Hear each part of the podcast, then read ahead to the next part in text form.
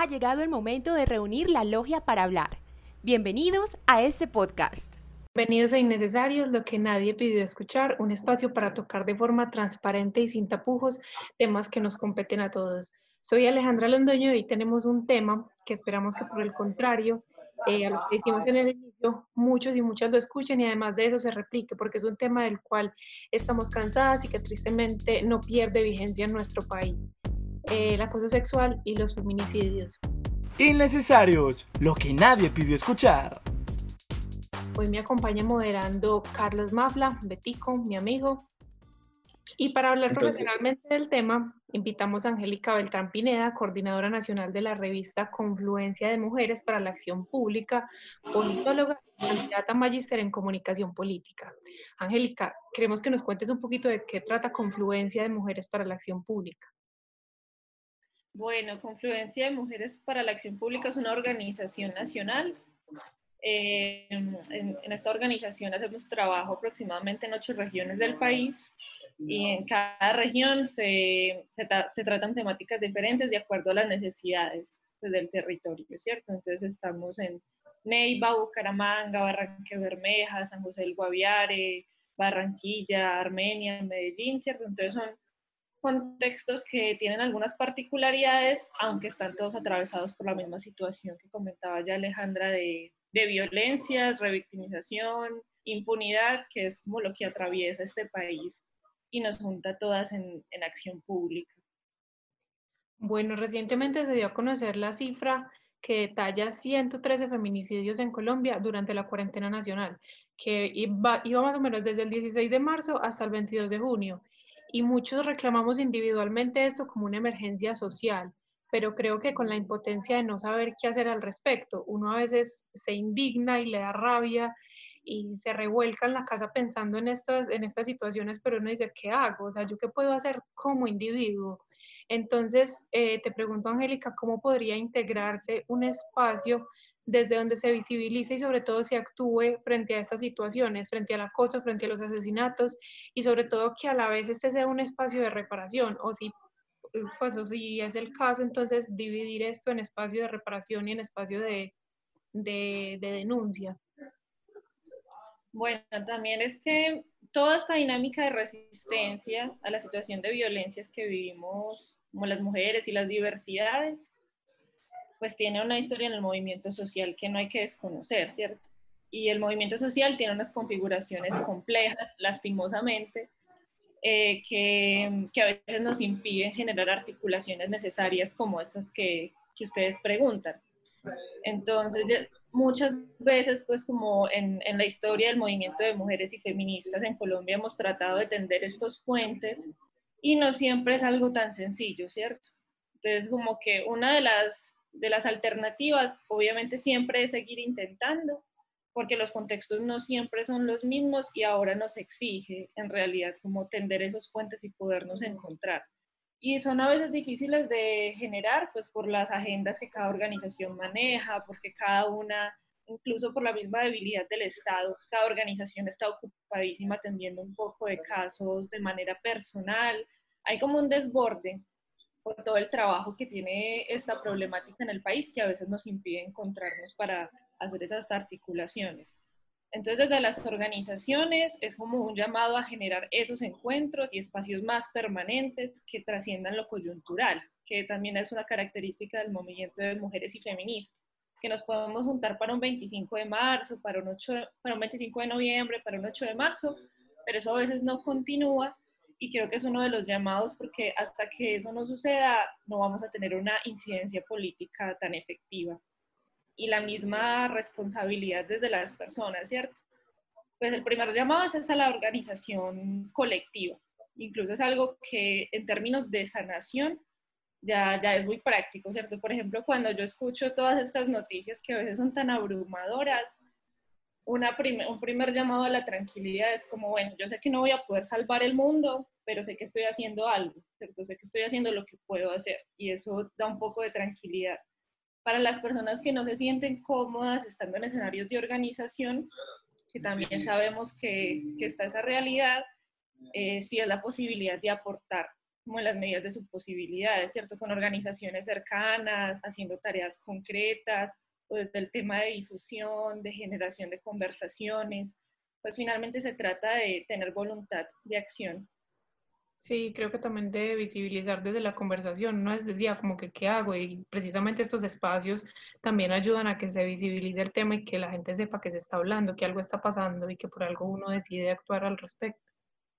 Bueno, frente a eso también se presenta, yo digo que el miedo a las mujeres a denunciar o si aloja en la víctima un sentimiento a veces de desprotección por parte del Estado que le invitan a callar. Eh, por ejemplo, tenemos el caso reciente de la niña en Vera, que fue violada por siete soldados. Eh, la fiscalía tuvo el atrevimiento de insinuar que la niña consintió el abuso. ¿Cómo hablar de entes de justicia sin pensar en el patriarcado y en la desestimación de la denuncia? Bueno, justo en el 2019, si no estoy mal, hicimos un, desde la confluencia un tribunal simbólico a la justicia patriarcal en Colombia. Y este tribunal fue muy interesante porque llegaron mujeres de muchas regiones del país, entre estas mujeres indígenas Nucac del Guaviare, a denunciar las situaciones que estaban enfrentando y toda la violencia institucional con las cuales se habían encontrado.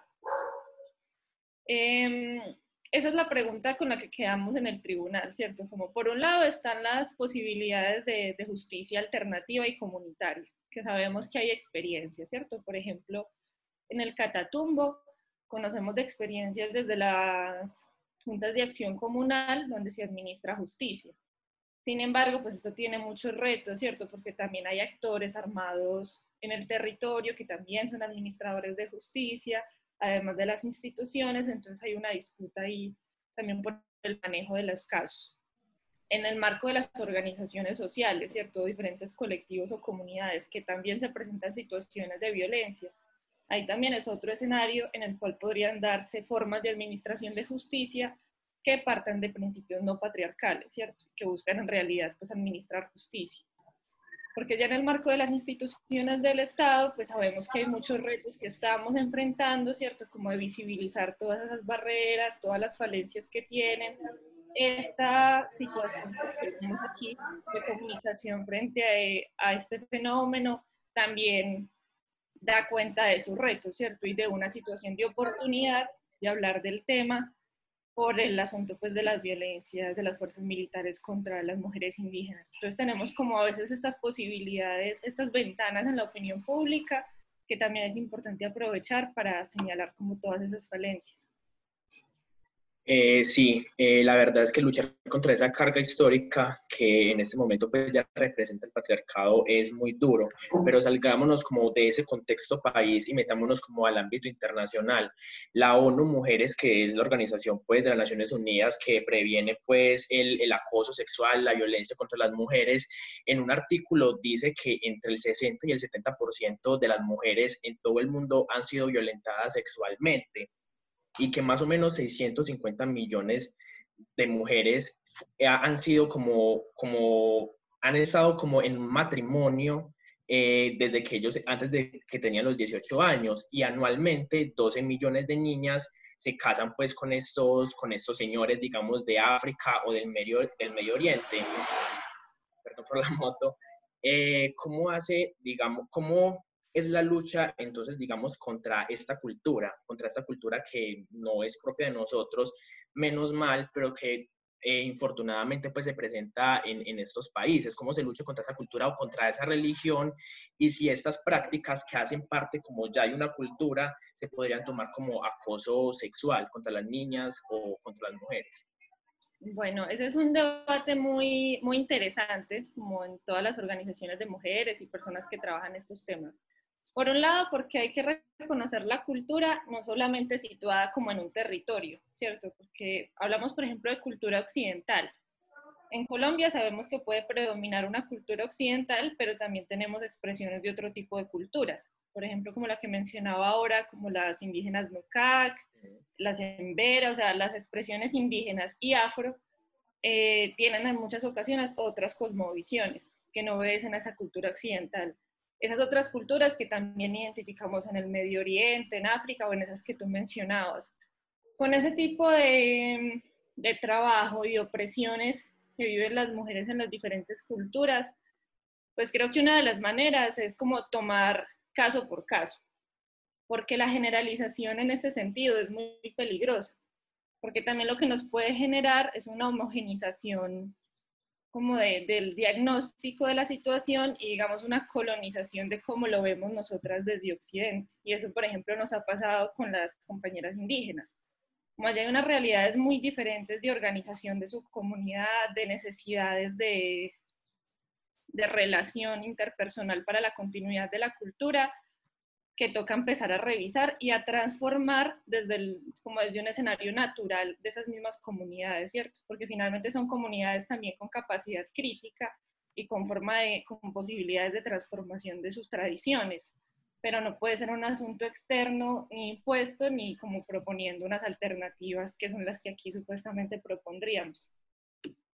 Por lo tanto, como para responder a tu pregunta más precisamente, no necesariamente la situación, todas esas situaciones podrían verse como una forma de violencia, sino que sería necesario como verlas más puntualmente.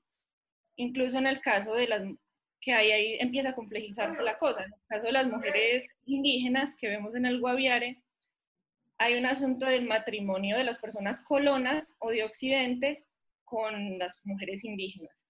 Ahí hemos denunciado una situación de abuso porque las mujeres indígenas están en condiciones miserables, entonces se van a casar con los hombres colonos para poder garantizar su supervivencia, incluso pierden su cultura indígena. Hay una situación de abuso, de género y también como de colonización, pero en otras situaciones al interior de la cultura ya sería como otra la forma de analizar.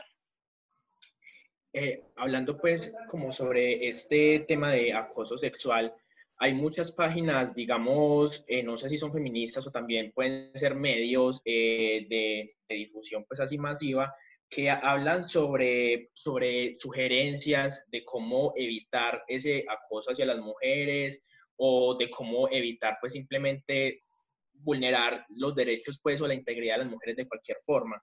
Dentro de estas sugerencias aparecen cosas como que el hombre, pues yo no lo digo como por o sea, yo, como te dije anteriormente, yo no tengo esa carga histórica y, y no, no, no, tengo como el derecho para decir, ah, sí, esto se puede hacer o esto no.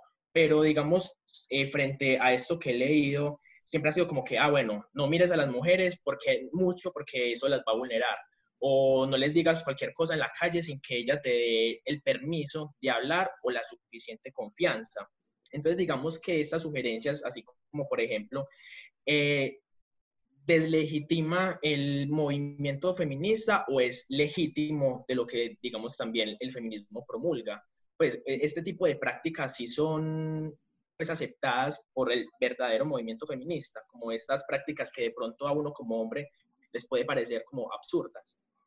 Ok, bueno, bueno, yo creo que hay una cosa que debe como transversalizar el acercamiento a, todo, a todos los debates, al del feminismo, al de las diversidades sexuales, al, del medio, las luchas por el medio ambiente, y es un asunto como de, de respeto y de entender la complejidad de esos movimientos.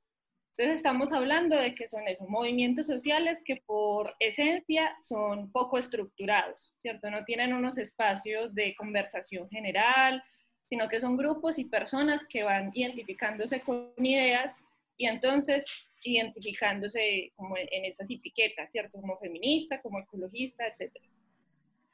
Y eso ya hace que sea muy complejo determinar posturas, digamos, como adecuadas del movimiento y otras inadecuadas.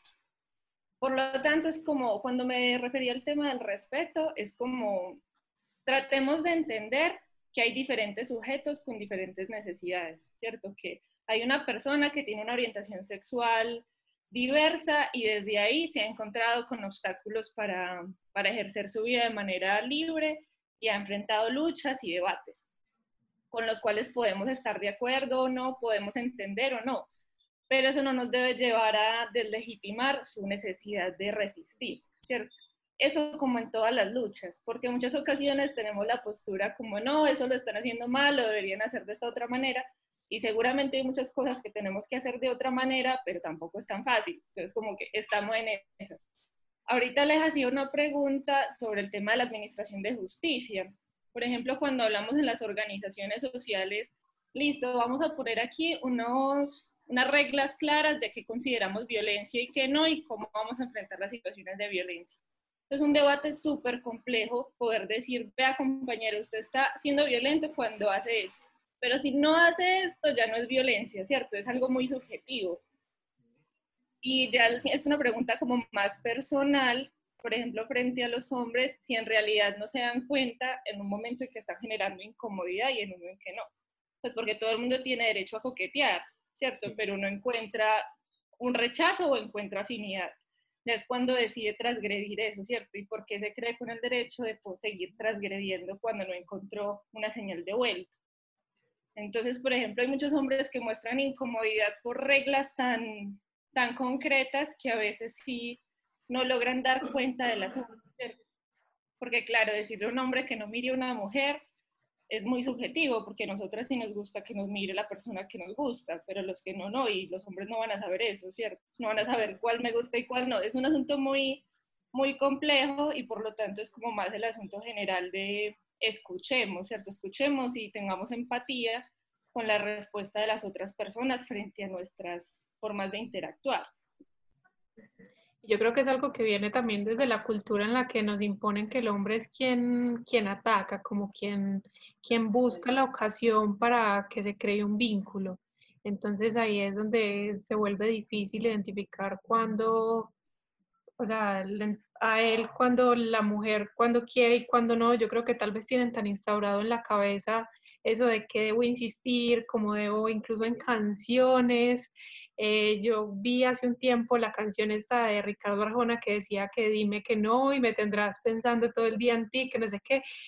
Entonces, al, o sea, a la gente como que le parece como que es chévere estar esperando por una respuesta, pero al mismo tiempo como que como así, esa canción está diciendo como que le insistas, como que la es como que está bien que ella se haga esperar y como si fuera pues un lote esperando pues valorización. Eso es muy complejo.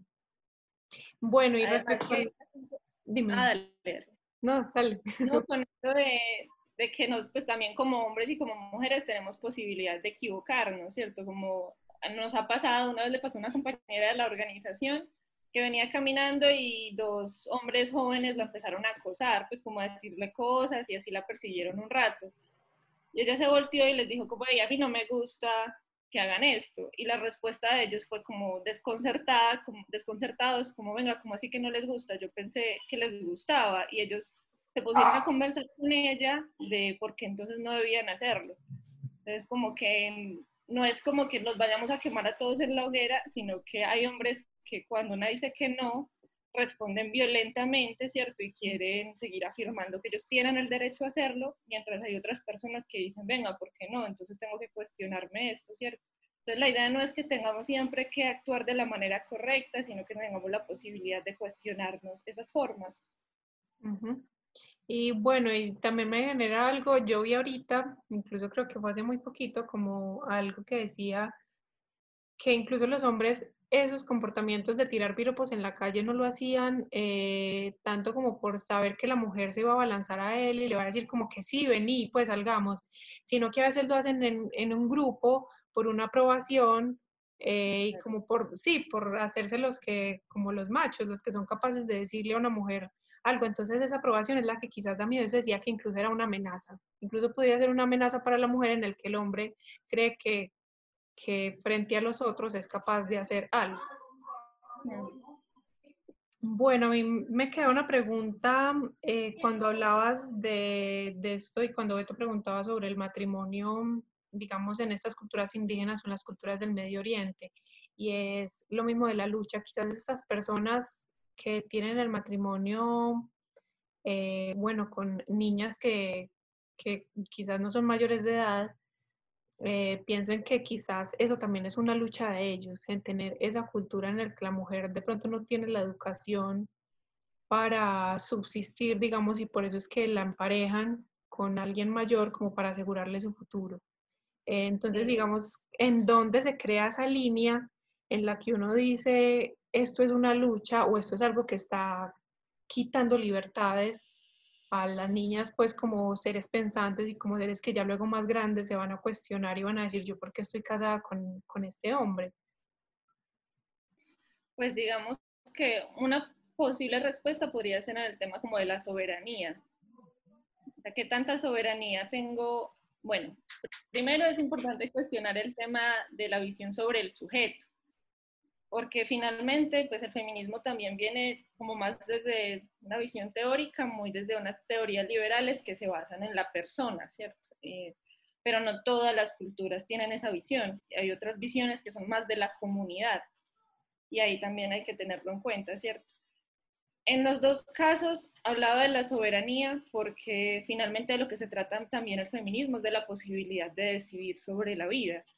Si yo decido eso, casarme, compartir mi vida con tales reglas, en tal institución, si es una decisión soberana, informada, ¿cierto? Como no condicionada por miles de cosas subjetivas y objetivas, pues dele. Igual en el tema comunitario. Por ejemplo, ese, eso que hablábamos ahorita del caso de las niñas NUCAC ahí hay una violación a la soberanía de la comunidad porque están interviniendo actores externos aprovechándose de unas condiciones de miseria que ellos mismos han generado, ¿cierto? Entonces la comunidad ni siquiera tiene posibilidad de decidir qué va a hacer con qué van a hacer las mujeres de su comunidad, sino que les toca arrojarse a la situación. Entonces creo que de ahí también parte el análisis, ¿cierto? Como qué tanta posibilidad hay de definición y de elección de esas decisiones. ¿cierto? De las niñas seguramente habrá unas edades en las que eso no es decisión de ellas, no hay una soberanía sobre, sobre su vida, pero por eso creo que es importante como analizarlo, digamos, por culturas, porque hay que tomar como todas esas variables en cuenta. Incluso estos días hablábamos con Fuerza de Mujeres Guayú, y ellas nos comentaban que es pues, una organización muy fuerte de La Guajira y nos comentaban como todo su proceso también de emancipación, que hay muchas cuestiones de la cultura que mantienen, pero hay otras que no, y eso lo decidieron ellas como mujeres guayú, y han venido también enfrentando a los hombres de la comunidad y a, y a otras mujeres para generar algunas transformaciones, otras no, y eso hace parte de su soberanía también. Angélica, ¿y vos podrías contarnos, digamos, cuáles son unos de esos enfrentamientos que han tenido cómo ellas se emancipan ante los hombres de allá? ¿Cómo es, digamos, en ese caso que no hay tanta libertad como, digamos, acá en la ciudad? Pues de, el caso de las compañeras no lo conozco tan bien, porque apenas estamos haciendo como un acercamiento. Lo que ellos nos contaban, que fue un conversatorio que tuvimos como hace 15 días, fue como todo ese proceso de organización, precisamente como funcionaban en la comunidad, era una organización mixta y el rol de las mujeres era, pues todavía es muy instrumental, ¿cierto? Entonces, como que había una, lo que nos contaban era que había una postura de las mujeres como figura sagrada, pero que no, no contaba tanto esa, ese ser sagrado de las mujeres cuando se trataba ya de todos los oficios que tenían que desarrollar, ¿cierto? Como son sagradas, pero ustedes tienen que hacer todos esos trabajos. Entonces, eso fue lo primero que ellas empezaron a cuestionar y generaron una organización de mujeres dentro de esa organización mixta, que es uno de los primeros retos que enfrentan, ¿cierto? Que tienen los mismos comentarios que enfrentamos las mujeres feministas en los demás escenarios, que queremos dividir los procesos, que querían dañar la cultura, ¿cierto? Que eso eran ideas que habían venido desde afuera para dañar su cultura. Y por eso es que ellas han tenido como esos debates finalmente y esa organización como Mujeres Guayú, ¿cierto? A ver qué nos sirve y a ver qué no. Y no se han nombrado como mujeres feministas, pero sí creen que hay muchas cuestiones del feminismo que les son comunes yo tengo como una pregunta que me surgió a partir pues de lo que decías de que el feminismo también se trata como de esa decisión de la mujer a pues a, llevar su vida. En ese orden de ideas, una mujer, digamos, que, que quiera que un hombre sea como el que, el que lleve las riendas de su, de su vida, en este caso, digamos, como la tendencia del sugar daddy, que quien es el que la mantiene, que pues que le da todo lo que quiera. En este caso, ella actuaría, digamos, como desde el feminismo o el feminismo, digamos, rechazaría ese tipo de acciones de la mujer dependiendo del patriarcado, porque eso es, pues, es un símbolo de patriarcado. Listo. Em, pues bueno, lo primero es que si, bien hay mujeres feministas que seguro lo harán, la idea nunca es llegar como a juzgar a las propias mujeres, ¿cierto? Sino reconocer que, bueno, que hay situaciones muy diversas que nos llevan a tomar decisiones. porque si no, pues no estamos haciendo nada si vamos a ser violentas con otras mujeres que no piensan como nosotras. Lo mismo con el debate de las trabajadoras sexuales. Como bueno, estas mujeres están decidiendo vender su cuerpo y servicios sexuales, ¿están siendo soberanas o no? Y ahí también, como todo, hay posturas, ¿cierto? Yo creo que, que es muy complejo hablar de una soberanía cuando vos estás tomando tu cuerpo y tu vida como una mercancía, ¿cierto? Ahí entran otros, otros debates. Entonces, claro, yo estoy definiendo, pero estoy definiendo insertarme en unas lógicas de mercado donde yo soy el producto. Entonces, ¿qué pasa con mi dignidad humana y como persona y como mujer? O sea, el debate incluso trasciende las luchas feministas por las luchas en general, bueno, digamos eso, contra las lógicas del mercado y el rol que las mujeres tienen ahí. Y otra cosa que tú me haces pensar con, con esto del feminismo es que, bueno, si bien una parte fundamental es todo ese tema de la soberanía y la emancipación de las mujeres, también otra, pues la parte central de la lucha es cambiar como la configuración de género existente, ¿cierto? Que también es lo que llamamos como estructuras patriarcales y eso es una lucha que eh, finalmente es como para toda la población, ¿cierto? Tiene, tiene como incidencias diferentes. Para las mujeres seguramente se tratará de soberanía, de derechos, para los hombres tendrá otras necesidades, para las diversidades sexuales también. Entonces digamos que no se trata solamente de la vida de las mujeres, sino de finalmente cómo se estructura la sociedad alrededor del ser hombre, ser mujer o ser diverso que el panorama que tenemos ahorita no es muy alentador, pero sin embargo las redes sociales como que nos ayudan en algo y es que ahora las mujeres tenemos menos miedo de hablar y tenemos mucha valentía. Yo creo que ahorita por medio de las redes eh, muchas mujeres se han atrevido a visibilizar sus historias y sobre todo animan a que otras también eh, denuncien y nos hemos dado cuenta todas de que algo, o sea, que puede ser, yo sé que tal vez esa no sea la palabra, pero que puede ser algo generalizado, que yo creo que todas, y creo que no escatimo o no exagero al decirlo, hemos sufrido algún tipo de acoso por parte de un hombre. Entonces ahí creo que los hombres también se dan cuenta que estas actitudes no son cómodas, no están bien, y pues a partir de eso, mm, te pregunto, yo creo que esto es algo que, que será a largo plazo, porque no es como decir, ah, ya mañana los hombres, todos los hombres se van a dar cuenta de estas actitudes y ya van a dejar de violar y van a dejar de asesinar. Pero ¿cómo podría, digamos, a largo plazo eh, darse esta, como esta deconstrucción de estas conductas machistas y acosadoras que tanto reclamamos por parte de ellos? ¿O cómo podrían, cómo podría también instaurarse en la educación este chip en el que ya, digamos, se viene mermando un poquito este acoso hacia las mujeres.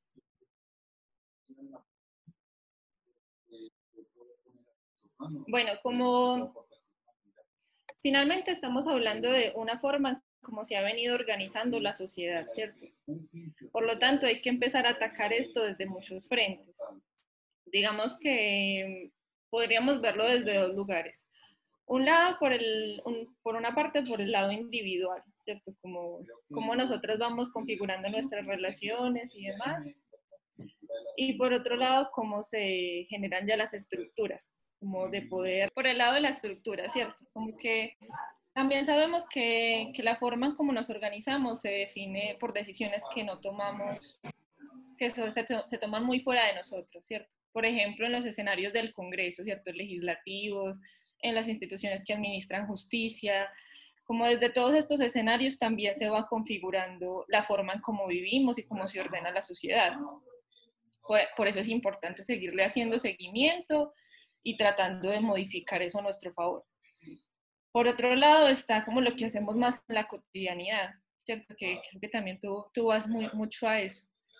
Em, digamos, desde las mujeres pues por un lado está como las alternativas claras, por un lado de la sororidad, que creo que siempre es una, una palabra muy importante. Y la sororidad, entendida como esa solidaridad o empatía entre mujeres, ¿cierto? De reconocer que finalmente nos pasan, tenemos problemas comunes y que por lo tanto debemos tratar de ser más, más, más amigables entre nosotras y tender más puentes que distancias.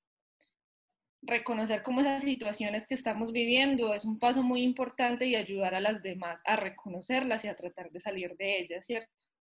Esto en la situación como en el mundo de, de lo que vivimos las mujeres.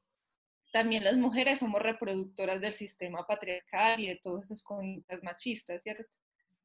Y lo hemos visto, que a veces los hombres tratan de tener otro tipo de conductas y las mujeres les decimos que son gays o que pues o nos burlamos de ellos o los rechazamos y eso es algo que pasa mucho, que nosotras nos quejamos porque escogemos a hombres o a parejas que nos hacen sufrir, pero tenemos el mismo patrón de gusto, ¿cierto? Entonces nos gusta el, hombre que vemos muy macho y muy sexy, eh, que pues obviamente va a tener conductas coherentes con el tema.